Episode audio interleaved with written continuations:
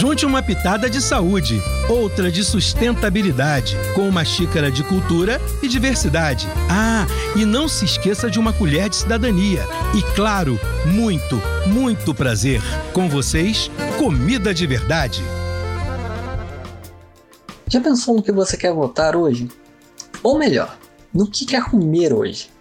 O que o voto tem a ver com a comida? Tudo tem a ver que políticos fizeram e fazem campanhas de combate à fome para dar de comer a quem não tem.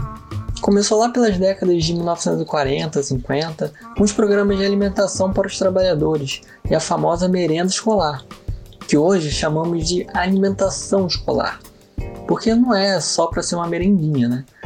Que todas as pessoas precisam comer, todo mundo sabe. Mas por que será que tem gente que não tem o que comer? Por isso precisamos de políticas públicas que protejam quem não tem. Num país tão desigual como o Brasil, esse direito teve que entrar na Constituição. Você acredita nisso?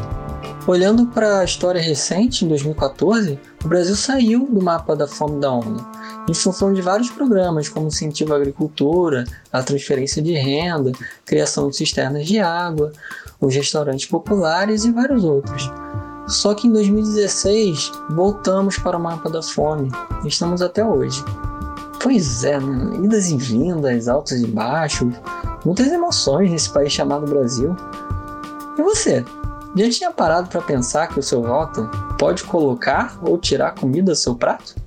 Comida de Verdade, uma produção da Rádio UERJ com o Instituto de Nutrição da UERJ, em parceria com a UF, o FRJ, Unirio e Conselho de Segurança Alimentar e Nutricional do Estado do Rio de Janeiro. Realização: Centro de Tecnologia Educacional, CTE.